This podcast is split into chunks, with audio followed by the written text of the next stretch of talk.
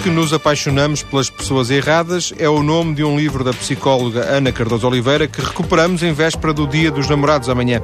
Um programa em que também vamos falar de mulheres que amam demais e que por isso procuram ajuda e de uma campanha contra a violência entre namorados. Ou seja, tudo junto, vemos um lado menos cor-de-rosa do amor. Doutora Ana Cardoso Oliveira, muito boa tarde. Boa tarde. Viva. Este livro resulta da sua experiência clínica? Este livro não só resulta da experiência clínica, como de uma conferência que foi de tal forma um sucesso que o, a Gradiva me convidou para escrever, nunca me passando tal coisa pela ideia. Portanto, uh, escrevi-o no sentido em que mostra como é que, de facto, nós caímos em velhos padrões que muitas vezes nos apaixonamos todos pelas pessoas erradas. Mas uh, esta ideia surgiu-lhe. Uh, por constatar no, no, consultório que se sucediam, que apareciam muitos casos. Uh, qual foi o clique que, que, lhe, que levou a escrever isto? É, na clínica aparece muitas vezes uh, a ideia de que nós somos a pessoa certa e não sei como aparece sempre a pessoa errada por quem nos apaixonamos. E que é isso que inviabiliza realmente a relação como as pessoas a sonham, não é? E uh, em que o namoro, em que a relação tem que ser perfeita. E uh, como somos todos um bocadinho uh, virados para nós próprios, achamos que nós somos os perfeitos e os outros é que são os errados. Portanto, dessa prática clínica e a consciência de que todos nós criamos um padrão de relação afetiva, e com essa reflexão foi uh, criada essa conferência até para as pessoas terem consciência que podem agir na prevenção e que muitas vezes a, ideia de que vamos mudar o outro é uma ideia errada. De qualquer forma, isto não resulta, eh, imagino eu, de nenhuma especialização da sua parte, nenhuma, nenhum ato consciente da sua parte de, de tratar especificamente este tipo de casos. Não, é uma queixa muito, muito presente na clínica dos jovens adultos que uh, vão à procura de com, o, o que é que eu tenho que só atraio este tipo de pessoas. Como os jovens adultos muitas vezes já tiveram uma relação significativa que durou alguns anos, umas vezes vindo da escola secundária, outras vezes do final da faculdade ou da entrada do, do, dos primeiros anos de vida adulta, com a autonomia, e, com a autonomia em termos do trabalho, com a primeira casa, o primeiro projeto de casamento. Um, e as pessoas ficam muito confrontadas com essa perda que, uh, como todas as perdas, implica um luto e implica muitas vezes um pedido de ajuda. Uh, não é uma especialização no verdadeiro sentido da palavra, não é? Portanto, quer dizer, não, não, não foram feitos uns estudos uh, específicos sobre o assunto, mas uh, considerando. Nem tem um letreiro à porta do seu consultório a dizer atendo pessoas que escolheram parceiros errados. não, porque isso implicava uma fila de tal forma grande que receio que não tivesse sossego para atender a clínica toda. Até ao fim dos seus dias. Há assim tantos casos? Eh, na verdade, todos nós nos apaixonamos alguma vez pela pessoa errada. Uh, portanto, é, é, um bocadinho uma fatalidade. Daí a ter que pedir ajuda? Daí a ter que pedir ajuda, não. Na, na verdade, muitos de nós uh, vamos de sucedâneo em sucedâneo pela pessoa errada e, portanto, enquanto recuperamos, uh, acolhemos imediatamente outra pessoa com o mesmo padrão e que muitas vezes não é o padrão da nossa parte melhor, portanto, aparece uma pessoa que de facto é errada para nós. Uh, outras vezes, uh, de facto, com a pessoa errada aparece, uh, porque o luto é de tal forma que, de facto, temos a oportunidade de encontrar a pessoa certa, porque o luto também implica alguma mudança da nossa parte. E essa mudança também faz com que nós queiramos atualizar outra parte de nós. E o que é que o. Claro, a pergunta é de tal maneira genérica que, que também daria resposta para horas, mas o que é que o psicólogo pode, pode fazer? Uh, o psicólogo, uh, vamos pensar que, que uma, uma intervenção psicoterapêutica é como se fosse uma catástrofe interna. E essa catástrofe implica uma reconstrução ou um amadurecimento de uma parte de nós que ficou imatura pelo caminho seja por circunstâncias uh, familiares, seja por contextos, que de facto ficamos com partes pequeninas internas que uh, são obrigadas a crescer numa psicoterapia, numa psicoterapia ou então, uh, às vezes, há a oportunidade delas crescerem cá fora na vida real, mas é preciso que hajam situações limite de perda e luto claramente. Por isso é que as pessoas acham que com o sofrimento as pessoas crescem. Na verdade, seja, as pessoas... Só, as pessoas só pedem ajuda quando, quando atingem o, o extremo? As pessoas é uh, normalmente acham que devem pedir ajuda só numa situação de, de descontrole. E, na verdade, eh, criando uma espécie de apanágio que os psicólogos têm, que dizem que a psicoterapia seria sempre útil para todos nós para nos zangarmos com as pessoas certas pelas razões certas. Porque muitas vezes nos zangamos com as pessoas erradas pelas razões certas, outras vezes, uh, e mais gravemente, pela, com as pessoas erradas pelas razões erradas.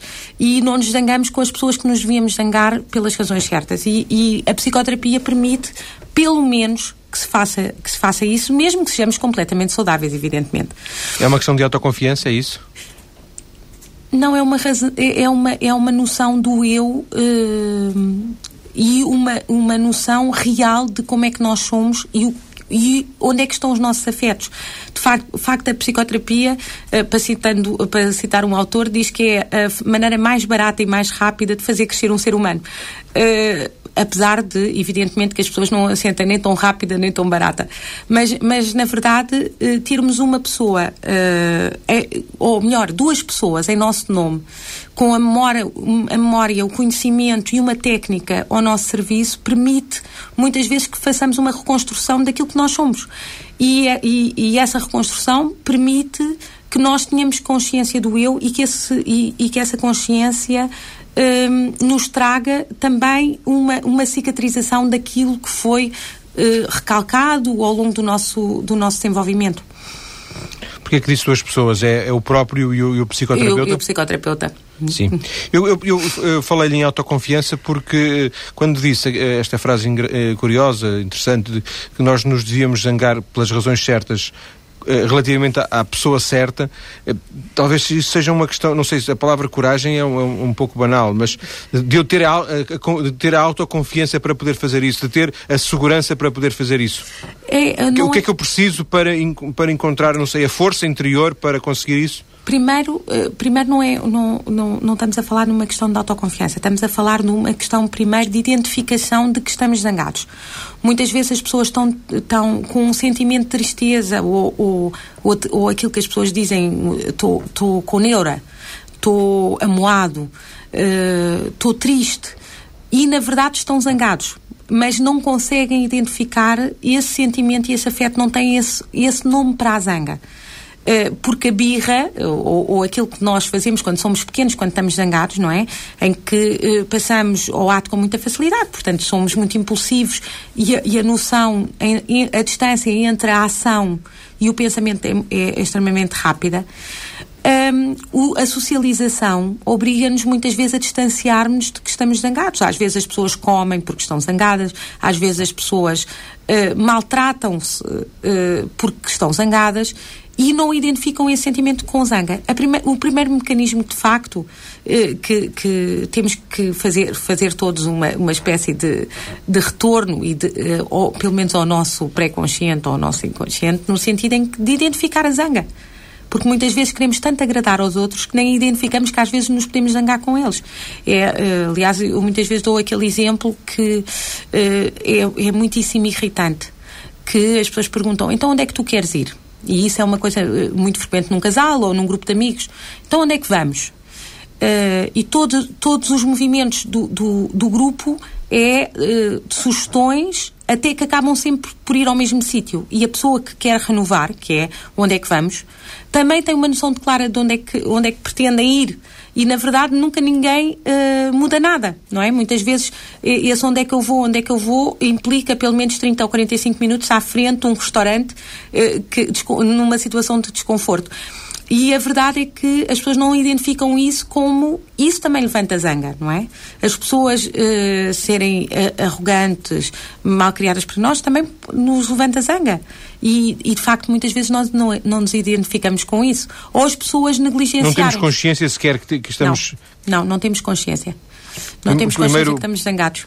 O primeiro passo é, portanto, termos a consciência disso para depois, em, em, função disso, podermos agir? Exatamente. E podermos dizer que estamos zangados e não ter medo de perder o outro porque estamos zangados e o outro não é perfeito, não é? E que nós também não somos perfeitos porque nos zangamos às vezes. Mas também nos podemos zangar vezes demais e isso também, também poderá ser errado, não? Uh, entre a zanga uh, e nós expressarmos a zanga de uma forma uh, que maltrata o outro, há uma distância. Eu posso dizer que estou zangada e o conteúdo é de que eu estou zangada e uh, a forma como o faço, o outro pode recebê-la sem ser maltratado. Sim. Agora, de facto, uh, tem, temos Às vezes as coisas confundem-se, mas não, não é necessário que se confundam. Não, não é necessário que se confundam. A forma e o conteúdo daquilo que nós dizemos é muito importante. Muitas vezes as pessoas, e, e eu vi que no programa também se falava sobre os maltratos entre, entre, entre os Sim, namorados. vamos falar disso mais à frente. Exatamente. E, e muitas vezes as pessoas uh, só mostram que estão zangadas já numa situação de não controle. Em vez de dizer em, em pequenas... Vão engolindo, engolindo. Vão engolindo, é. Vão engolindo é. é como uma panela de pressão em lume, em lume bastante alto, não é? E as coisas, eh, à partida, deviam ser enlumbrando. E depois explodem quando, depois explodem. quando já não há remédio, porventura. Tal e qual. Doutora, nós uh, vamos ter bastante tempo para conversar daqui, de, de, ainda daqui para a frente. Tenho aqui uma, uma curiosidade que queria fazer, queria, queria colocar-lhe agora, um pequeno parênteses. Uh, está ligada uh, a uma associação chamada Lavoisier. Esta, esta é verdade, associação, é esta associação tem alguma coisa a ver com este tipo de trabalho de que estamos a falar hoje? Sim, a Associação Lavoisier, eh, da qual eu sou presidente, eh, é hum, uma, uma associação eh, que trabalha na prevenção da saúde mental. E é nesse âmbito que aparecem, que apareceu o livro e aparecem estas conferências, no sentido em que, que todos nós, no nosso cotidiano, podemos fazer uma prevenção sem. Eu sempre achei que os psicólogos trabalham para a sua própria extinção, no sentido em que, de facto, numa, no, numa situação ideal, em, consci, em conscientemente ideal, as pessoas pessoas de, eh, não deveriam precisar de um psicólogo não é? No sentido em que, eh, se nós tivéssemos consciência, eh, consciência dos, das, da, da, forma como estamos estruturados, das nossas defesas em relação a, aos nossos impulsos, um, de facto, os psicólogos não seriam precisos. E, e Isso é como se os médicos nos curassem de tudo e depois ficassem todos também no desemprego, não é? Sim, mas podem fazer tartes de framboesa, que me parece bastante adequado, não é? O que acontece é que, de facto, nós podemos fazer outras coisas. É evidente que, que isso é uma utopia, mas a Associação Lavoisier tem trabalhado no âmbito da prevenção da saúde mental, quer com congressos, quer com conferências, quer com consultas, quer com ateliês uh, de reabilitação de, de, situações como as que me estava a falar há bocado, de autoconfiança e de autoestima, de recursos internos. Portanto, sempre ao nível da prevenção, sempre ao nível de, não, não de casos, de, de intervenção em casos que já sejam efetivos, sejam reais, mas sempre a Associação tem que trabalhar, eh, infelizmente a Associação tem que trabalhar também a nível uh, jusante para, para implicar o, o, o, outro ponto, porque de facto os, os pedidos têm sido tão numerosos de pessoas que, que querem fazer, tem, querem ter uma terapia de apoio ou uma psicoterapia, no sentido em que já estão em, numa situação patológica que de facto a Associação tem um serviço de psicologia uh, com, basicamente com consultas ou com orientações vocacionais e coisas desse género. Doutora, para fecharmos esta, então esta primeira parte, quando uh, vê o, o, estereótipo do amor cor-de-rosa, o uh, que é que faz? Ri-se? Ri-se para dentro? O amor não, não é, não é cor-de-rosa? Ou poderá ser cor-de-rosa se nós quisermos que ele seja? O amor é intermitentemente cor-de-rosa, não é? Todos nós, quando nos apaixonamos, um, e a paixão temos que pensar que é como se fosse um surto gripal entre o surto gripal e um surto psicótico, não é? Porque eu e o outro não há distância e, portanto, estamos uma espécie de nuvem em que não existem outras pessoas, por isso é que é cor-de-rosa, não é? Estamos acima do, do, do, do negro. o que, o que sucede é que esse surto, eh, que também é criador de, de equívocos, quase que não há comunicação verbal. A comunicação é praticamente não verbal e as pessoas só falam de coisas de quando eram pequeninos, no sentido de que o outro seja público daquilo que nós fomos e do que nos aconteceu, de forma a otimizar a parte telepática. Ora bem, claro que isso durou uma semana, não, não, não penso que dura muito mais, até porque as pessoas depois começam a socializar e a integrar esta nuvem cor-de-rosa na nuvem de todos os dias. Portanto, o cor-de-rosa uh, passa um bocadinho a, a ser mais escuro.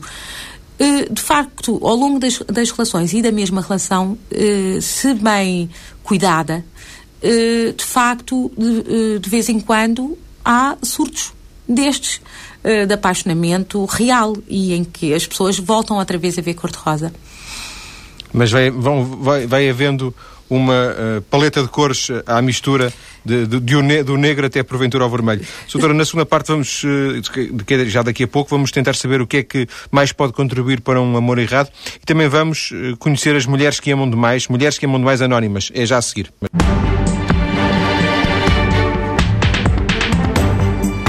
E porque amanhã é dia dos namorados, falamos hoje de quando o amor não é só cor-de-rosa.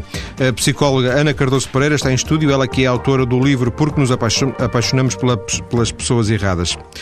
Doutora Ana Cardoso Pereira, quando é que temos a noção, não sei se é possível, uh, Ana Cardoso Oliveira, perdão, quando é que temos a noção de que nos apaixonamos pela, pela pessoa errada? Há, há um momento, ou é mais, mais um acumular de, de situações o apaixonar-nos pela pessoa errada um, não tem sempre a ver pela mesma razão. Uh, apaixonamos pela pessoa errada quando sentimos que a nossa parte melhor não está presente na relação. Quando, por exemplo, a pessoa é muito controladora e nós começamos a criar comportamentos clandestinos, não forçosamente delinquentes, mas clandestinos, no sentido em que eu vou à livraria e não digo que estou na livraria, digo que passei o meu dia a trabalhar e uh, nunca tive nenhuma folga. Quando as pessoas dizem que vão já sair e ainda falta uma hora e meia para saírem e dizem eu já estou mesmo a sair. Ou uh, quando. Isso é, isso é um sinónimo de, de, de, uma situação de controle? É, um, é sinónimo de uma, de uma situação de controle quando nós temos que ser uh, desonestos em relação àquilo que Sim. somos e tentamos fingir uh, que somos outra pessoa para agradar ao outro e também quando, uh, quando essa pessoa tem, tem características que atualizam, por exemplo, o meu lado violento ou o meu lado zangado, em que eu tento que eu tento controlar, mas sou muito, muito impulsivo ou muito impulsiva em determinada situação. E, de facto, uh, e, e, os casais são, são interdependentes. Portanto, se, se nós somos uh, claramente animais sociais, uh, as pessoas estão sempre a, a, dizer que querem ser independentes e autónomas, não é? Mas na verdade é que a interdependência faz parte da sociabilidade e a interdependência afetiva é, é necessária para que nós vivamos bem. Essa interdependência não é claramente uma situação de dependência. Eu não dependo do outro para ser eu. E numa, numa relação errada, claramente eu dependo do outro, o outro transforma-me e eu tenho que ser uh, ou fingir que sou outra pessoa. Ora bem, isso vai desde a nuance uh, de, dessas pequenas desonestidades que as pessoas têm, não é? Em que têm esse espaço clandestino, e eu não estou a dizer que as pessoas não têm direito à sua intimidade. Eu tenho, estou a dizer é que as pessoas. Estou a dizer é que não é correto mentirem para conseguirem esse, esse, esse próprio espaço. Exatamente no, no, no momento em que nós disfarçamos a ideia de que eh, não, não temos intimidade e que o outro está em plen, eh, plenamente em, em controle daquilo que nós somos em todos os minutos, e essa, e essa situação foi claramente reforçada pelos meios, neste momento, de, de controle do outro. Desde, desde a situação do telemóvel, não é? em Sim. que é, basicamente a pergunta mais frequente no, no, no telemóvel é onde é que, estu, onde é que estás? Uh, evidentemente que as pessoas são tendencialmente uh, dizem o real. Uh, e, e quer dizer, o que é que isso faz diferença para o outro em que nós estamos, para quem nós estamos a telefonar, não é? Realmente nada. Sim. Não faz diferença nenhuma. No entanto, somos impelidos a responder. Porque, o ideal seria. Não, não, continua, continua. Tu, tu. Não, perante essa questão, eh, vê-se a quantidade de controle cá dentro das relações afetivas próximas, não é? O ideal seria, o ideal é sempre uma, um, um conceito extremamente é? curioso, é? claro, claro, que os dois fossem controladores uh, mutuamente em igual, em igual proporção e circunstâncias? Para, para atingir o tal nível de interdependência? o ideal é que as pessoas não sejam controladoras de todo. De nada, sim. Eh, que tenham confiança no outro e, melhor, que sejam de confiança. Significa que, eh, se eu sou de confiança, não preciso controlar o outro, não é? Portanto, eu não tenho que ter sempre o outro à minha frente ou saber onde é que ele está, por, por medo de o enganar.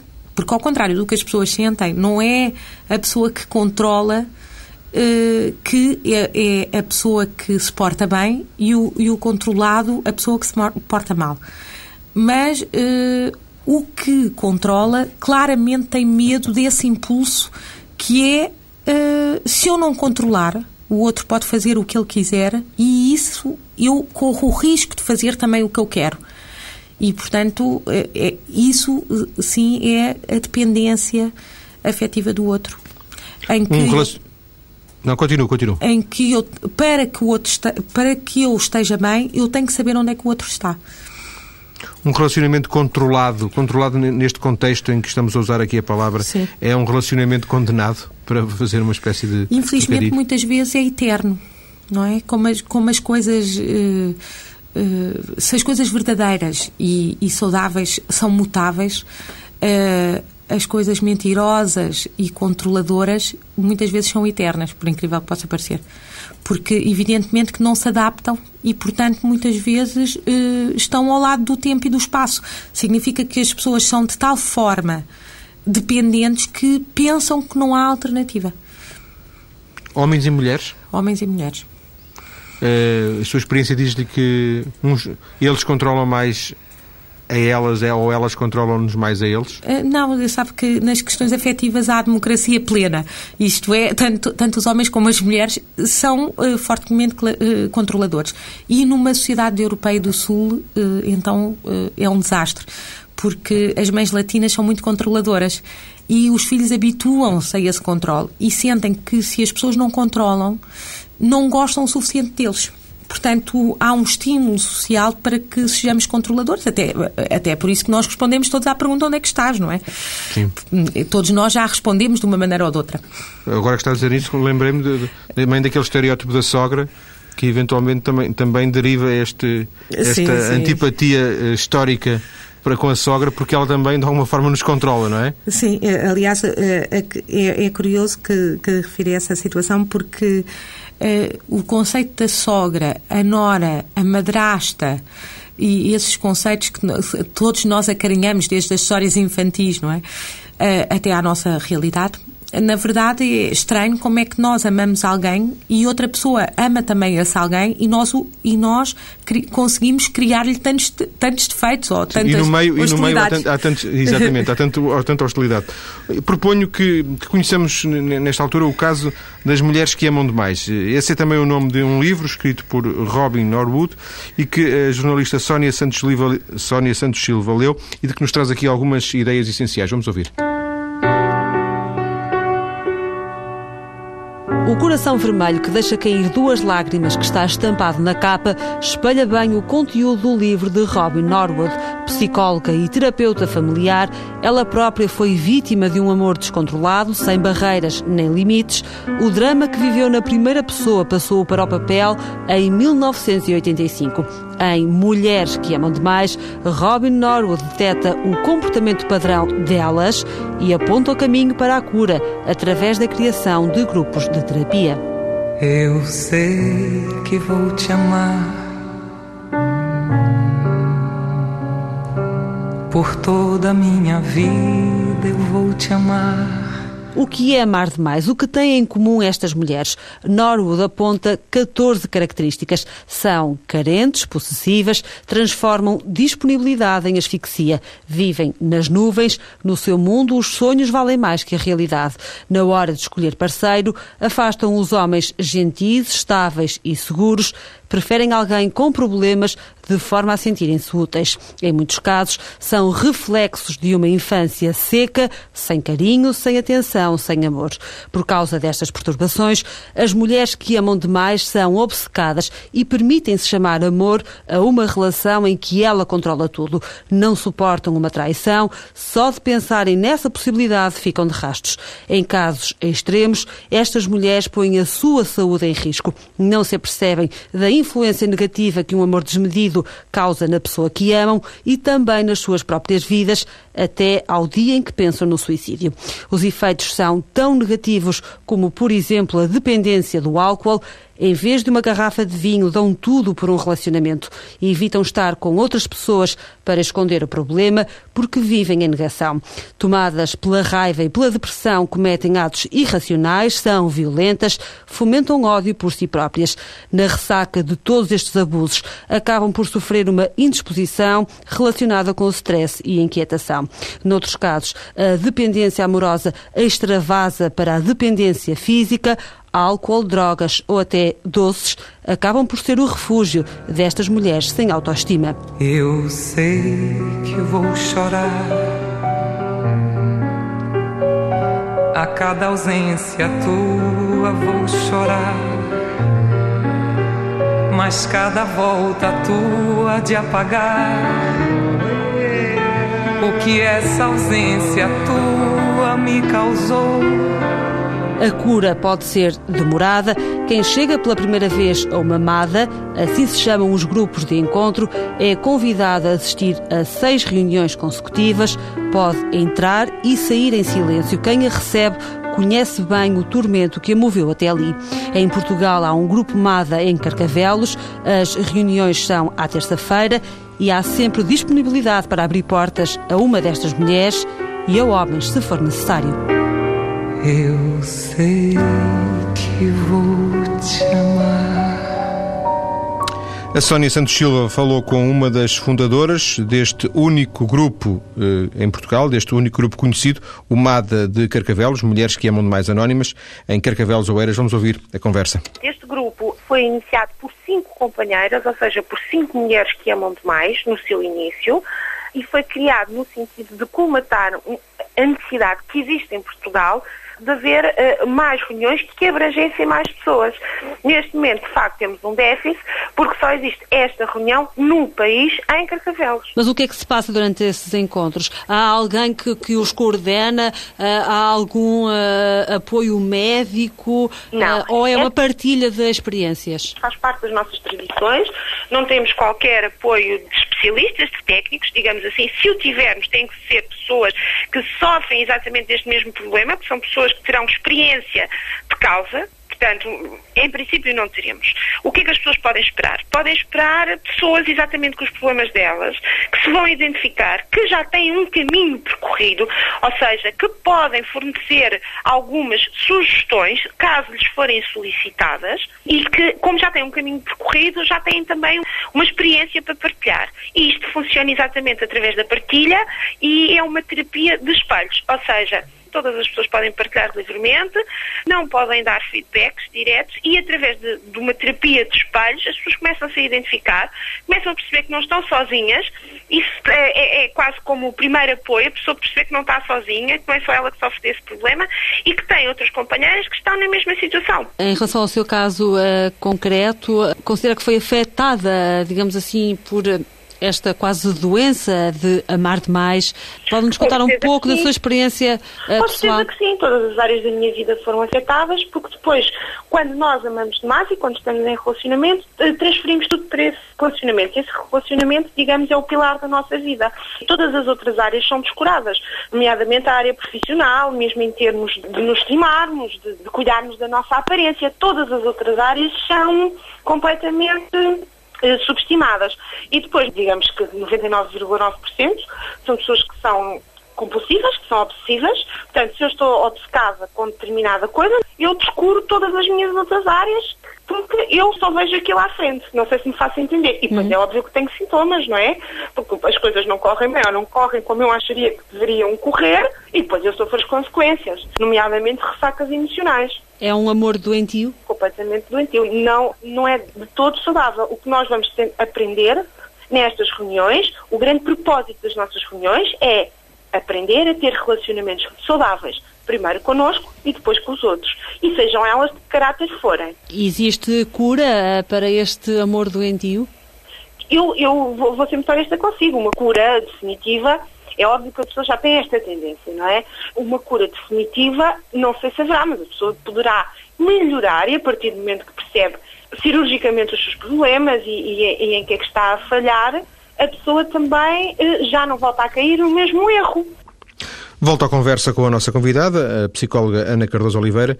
Já lhe passaram casos destes pelo consultório? Eh, claro, eh, o que, o que acontece, eu gostava de falar só um bocadinho deste grupo, que era para o contextualizar. Este, este é um grupo de autoajuda, por isso é que não tem técnicos e funcionam, penso eu, segundo o modelo de 12 espaços dos, do, dos 12 passos, sim, sim. sim. que a primeira, portanto, o, o que acontece é que cada este passo é trabalhado como uma adição Portanto, todas, as, toda, todas essas estruturas de dependência, seja ela, vamos pensar, álcool, drogas ou o que for, também a codependência, que é o que significa esta, esta estrutura de amar demais, significa que eu estou dependente do outro ser dependente de mim.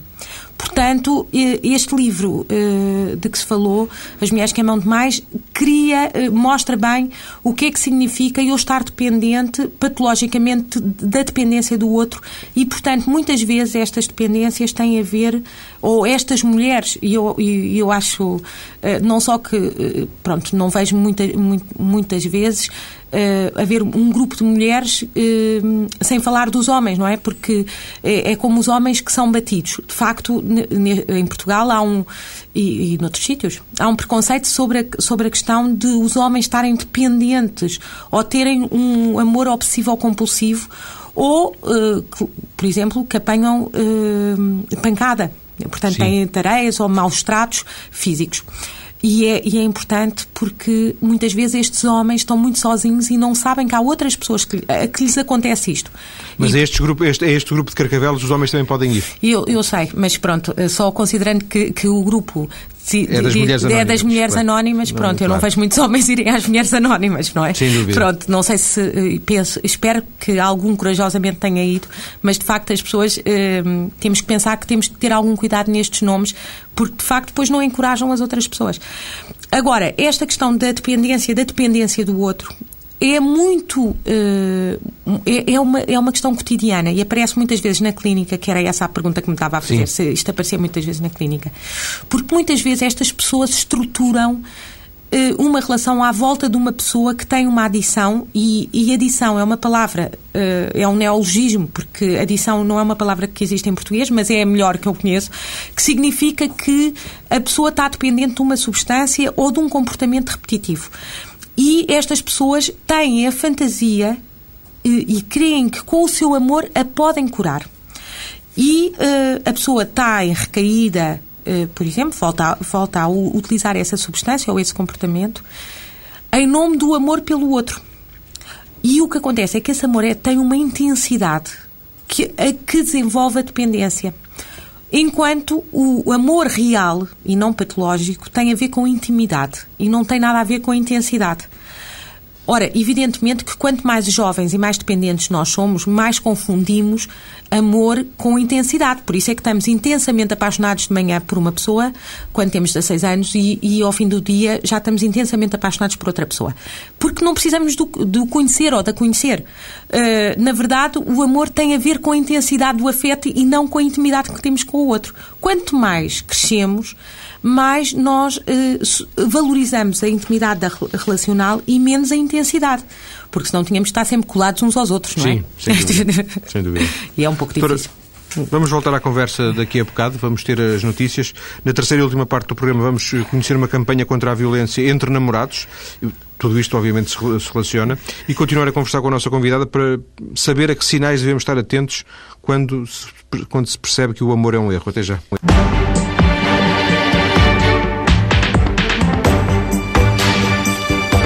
Voltamos para a terceira parte do programa de hoje, em que vemos o amor e a paixão menos cor-de-rosa do que a generalidade dos estereótipos.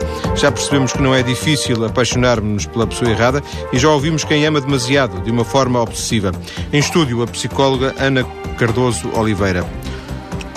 Há sinais eh, a que devemos estar mais atentos, de alguma forma todos, ou hum, não podemos generalizar? É perigoso generalizar?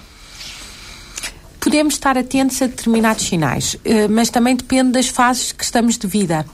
Normalmente, vamos pensar que, que eh, a ideia de que nos apaixonamos pelas pessoas erradas é uma questão também saudável. Quer dizer, nós apaixonamos pelas pessoas erradas algumas vezes ao longo da nossa vida. E, e não é preciso ser um amor obsessivo e patológico. Apaixonamos pelas pessoas erradas quando nos vemos empurrados para uma relação que agrada a toda a gente, mas que não nos agrada a nós. E porque dá jeito, ehm, amamos bem quem conhecemos bem e, portanto, o vínculo passa a, a existir para nós como se fosse uma evidência e uh, casamos-nos com aquela pessoa que já namoramos há tanto tempo que não sabemos como é que devemos despachar. E muitas vezes uh, parecemos apaixonados e de repente temos uma casa. Parecemos e é por inércia também? Por inércia, um pouco? Uh, por inércia, acreditamos. Não é uma coisa mentirosa no sentido em que eu tô, tenho consciência que não é a pessoa certa para mim. Mas já eu, agora Vou, Mas já agora, já, já, depois, disso, de- depois disso já não vou. Depois de tantos anos já não é agora que volto para trás, é isso? Não, nós acreditamos mesmo que estamos apaixonados. Ah, o sim. problema é que quando, quando acreditamos mesmo que estamos apaixonados e de repente nos apaixonamos por outro, sabemos que não estamos apaixonados. E há, e, e há condições desastrosas nestas, nestas situações, portanto, é, é aquela história de que namorou 5 anos, casou-se e teve casado 8 semanas. Eh, pronto, eh, há coisas que acontecem e fica toda a gente muito espantada, mas ele não teve tempo, ou ela não teve tempo de perceber isso durante o tempo de namoro percebeu. O que acontece é que eh, não o sentiu como um- uma condição para sair da relação, porque os seres humanos são mesmo assim. São, têm a ver com. Nós, muitas vezes, essas evidências não, não são tão evidentes para nós que estamos dentro da situação se, hum, eh, se não acontece nada. E, na verdade, quando nos apaixonamos por outro, é porque, eh, é porque de facto, eh, não estamos apaixonados por aquele com quem estamos.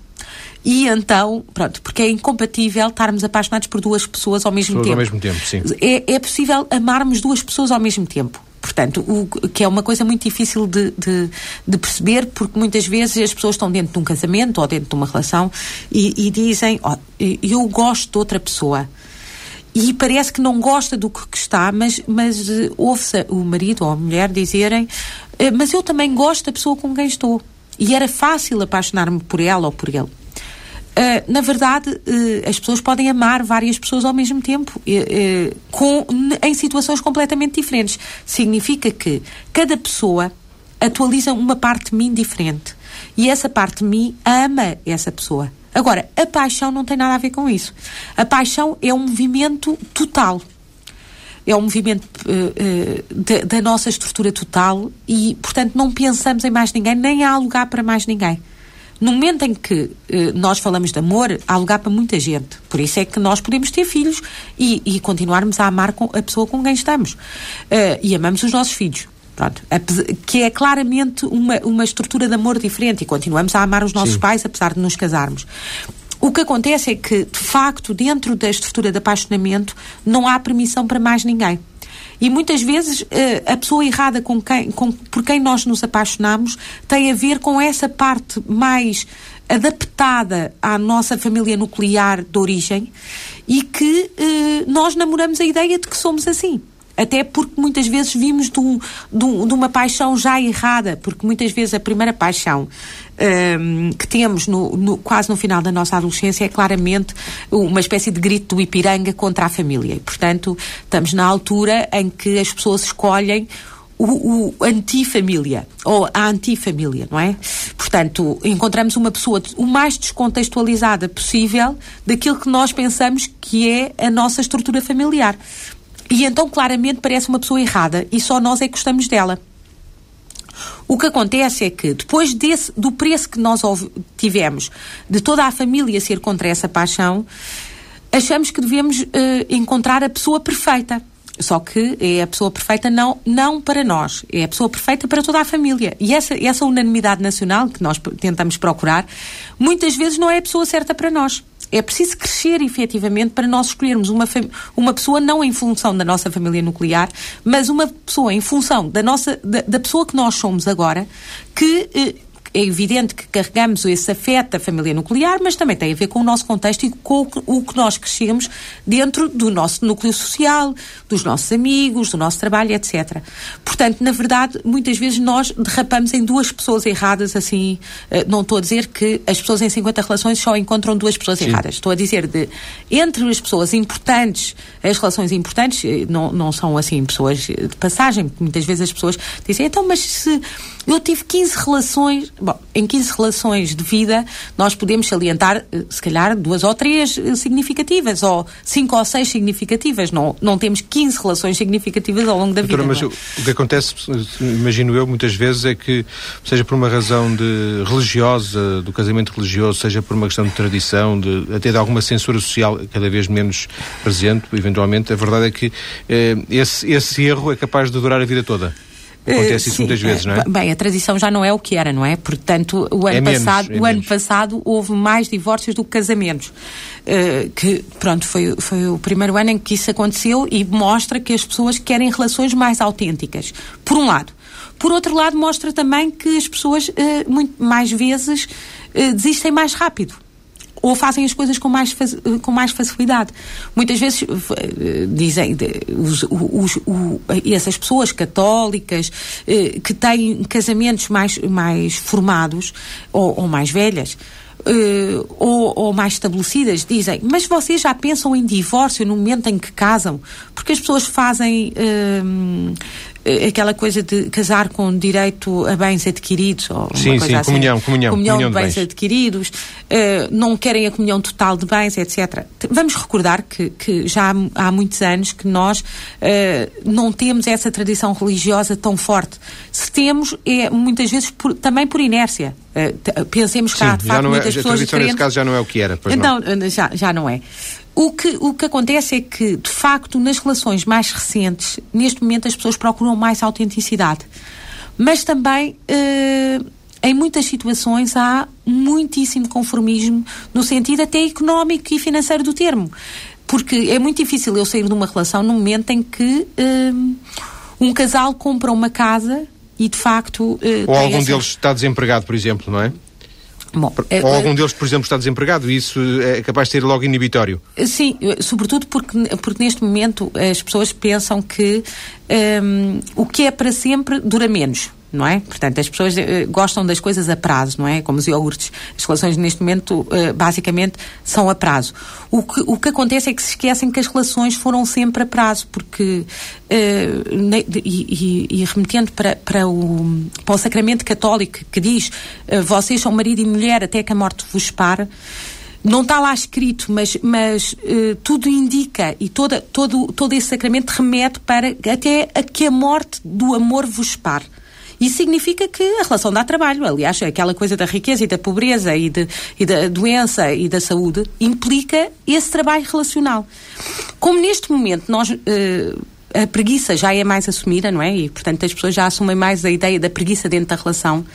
De facto, uh, essa ideia mais descartável um, também é, é, mais feita. Por outro lado, todos nós temos a ideia de que as coisas uh, são eternas no apaixonamento.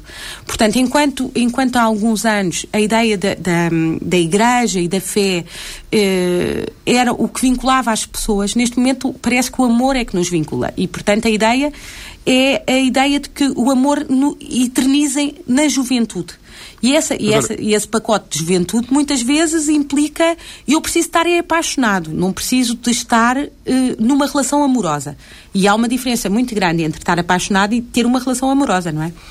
Diga. Queria, uh, queria acrescentar a esta nossa conversa uh, um, outro, um outro dado, porque também já foi de alguma forma aflorado aqui, os problemas muitas vezes surgem durante o namoro. Por isso, a Comissão uh, para a Cidadania e a Igualdade de Género lançou uma, uma campanha contra a violência no namoro, que está nas ruas. Elsa Pais é a Presidente da Comissão, está em direto. Boa tarde, doutora Elsa Pais. Boa tarde. A violência entre namorados é, é mesmo um problema? É um problema e é preocupante. Não é que tenhamos feito estudo muito sistematizados, mas existem alguns estudos feitos pelas universidades que nos dizem que 25% dos jovens entre os 13 e os 29 anos já revelaram ter sido pelo menos vítimas de um ato. Uh, portanto, é uma situação que nos preocupa e por isso este ano decidimos dedicar a nossa campanha contra a violência Uh, relativamente a esta área. Uh, namoro violento não é amor. Portanto, Violência física e verbal. Sim. Tudo. Uh, física, psicológica e sexual. Aliás, relativamente à violência sexual, há uma questão muito importante que este estudo salienta, dado que os jovens consideram nunca haver espaço para violência sexual no quadro do namoro. Portanto, ou seja, qualquer uh, ato não consentido consideram isso normal. E o que é mais grave é que os jovens toleram a violência uh, desculpabilizando-a uh, e aceitando-a como ato de amor. Como, Portanto, como ciúmes, por exemplo? Os ciúmes, nós neste momento estamos a, a lançar um, um desdobrável que fala em 13 mitos da violência e um deles é justamente quem ama é, tem direito a ser ciumento. Portanto, e nós queremos uh, dizer aos jovens que quem ama não deve ser ciumento, porque se ama com ciúmes, isso é uma má forma de amar, e um outro mito é justamente é preferível estar sozinho do que estar numa relação violenta. Quando as pessoas hoje em dia consideram que é preferível estar acompanhado do que estar sozinho. Nós achamos que não, achamos que é justamente o contrário, mas além destes dois, há outros uh, mitos, portanto, no total são 13 mitos, que uh, vamos trabalhar com os jovens. Neste momento há um concurso lançado em todas as escolas do ensino secundário do país, onde os jovens são convidados a fazer trabalhos sobre a violência no namoro. Portanto, fazem pesquisas. Sim. Também temos uma uh, investigadora espanhola que está connosco a fazer uh, formação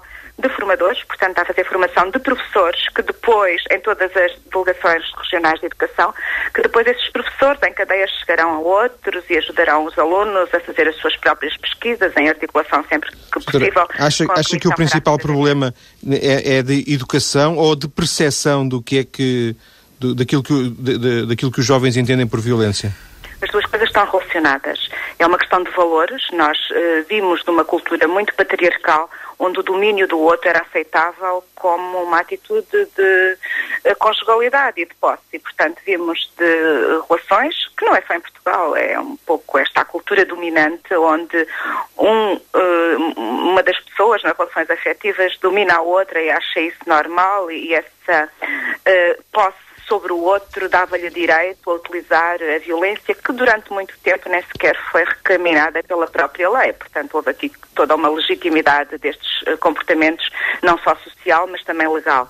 Felizmente, com o avanço da democracia, as discriminações, do ponto de vista legal, hoje já não existem, dado que a lei trata da mesma maneira homens e mulheres, mas os nossos, nos nossos costumes esta desigualdade não se muda de um dia para o outro. E, portanto, há aqui uma cultura de tolerância face à e daí, e daí esta campanha que a Comissão para a Cidadania e a Igualdade de Género lançou. Obrigado, Elsa Pais. Volto para, para fechar o programa de hoje ao contacto com Ana Cardoso Oliveira há aqui um, uma, uma questão de. Uh, desta questão de percepção de que falámos aqui é realmente um problema? Já se tinha percebido disso nas suas, na sua experiência profissional? Claro que sim. É, o que acontece é que hoje em dia os, os jovens, e pensemos que o namoro é, sobretudo entre a, a, a população jovem, é, que é mais permissiva do, de, do ponto de vista da violência e do controle é, de ciúme, mas também aceita melhor o comportamento impulsivo e agressivo. Porquê? Porque, eh, de facto, eh, há uma consciência do eu uh, envergonhado e humilhado que faz com que haja esse controle, uh, por exemplo, entre pares. As pessoas sentem que não podem dizer que o namorado ou a namorada lhes bateu ou os coagiu a ter relações sexuais e temos que pensar que hoje em dia a, a, ideia de as pessoas não terem relações sexuais antes do, do, do, de uma relação suficientemente importante ou do casamento é, uh, no mínimo, uh, visto pelos outros ou sentido que os outros veem como ridículo. E, e, portanto, há uma pressão social à volta da, da questão da, da vivência da sexualidade, por um lado, por outro lado, portanto, as pessoas omitem e, e até, por exemplo, uma jovem chegou ao consultório, por exemplo, a dizer que tinha dito todas às amigas todas que já tinha tido relações sexuais, apesar de ser mentira, porque de tal forma era a pressão das amigas quando é que tinha sido que ela leu uma descrição e, e, e disse tal e qual a descrição às amigas, portanto, e, e sentia-se muito envergonhada com o facto de não, nem sequer conseguir assumir que não tinha tido relações sexuais. Portanto, como, como se percebe numa, numa situação destas, a, a pressão do grupo é de tal forma que numa relação de namoro vista como exclusiva, as pessoas aceitam que os ciúmes e os maus tratos, sejam eles eh, de violência física ou psicológica, mas muitas vezes passa para, para a violência física porque muitas vezes o controle da frustração que, que, deveríamos ter desde que somos pequenos, eh, na verdade não está a ser, não, não está a ser feito uh, treino da tolerância à frustração. Portanto, os jovens Doutora, muitas vezes. Diga. Não, ia, ia lhe dizer que vamos ter que terminar e ia lhe pedir que concluísse, por favor. Que, que, a tolerância à frustração tem que ser aprendida e que, de facto, nós, enquanto pais, não ensinamos os nossos filhos a, a, a ter tolerância à frustração e que depois, no namoro, a situação é desastrosa. Sim, senhor. Agradeço, doutora Ana Cardoso Oliveira, ter vindo à TSF. Os ouvintes interessados encontram outras informações sobre o livro da nossa convidada, sobre o grupo de mulheres que amam demais anónimas ou sobre a campanha da Comissão na nossa página maiscedo.tsf.pt.